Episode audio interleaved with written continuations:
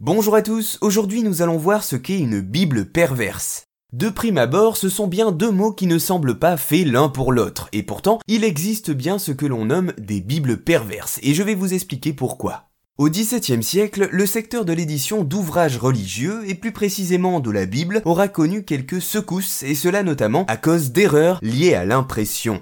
En 1631, une version de la Bible sort quelque peu de l'ordinaire et commence à défrayer la chronique. Pourquoi cela? Eh bien en raison d'une conception assez étonnante du septième commandement, cela causé par deux petites erreurs typographiques.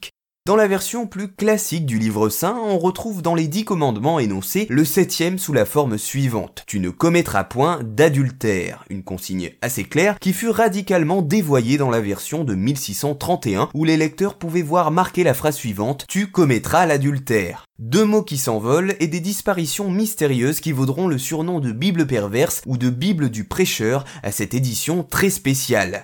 Cette dernière avait été réalisée par les imprimeurs Robert Barker et Martin Lucas qui travaillaient pour la cour royale anglaise au XVIIe siècle. Cette erreur d'impression aura d'ailleurs coûté cher à Robert Barker qui dut payer une lourde amende et qui finit par perdre son travail à cause de cela.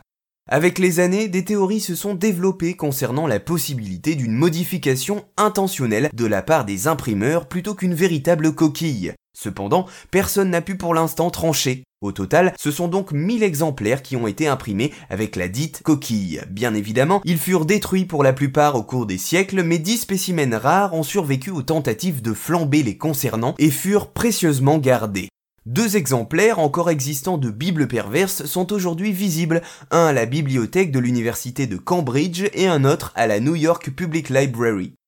Voilà, vous savez maintenant qu'il existe des bibles perverses comportant des erreurs typographiques qui changent le sens de leur contenu de manière plutôt conséquente.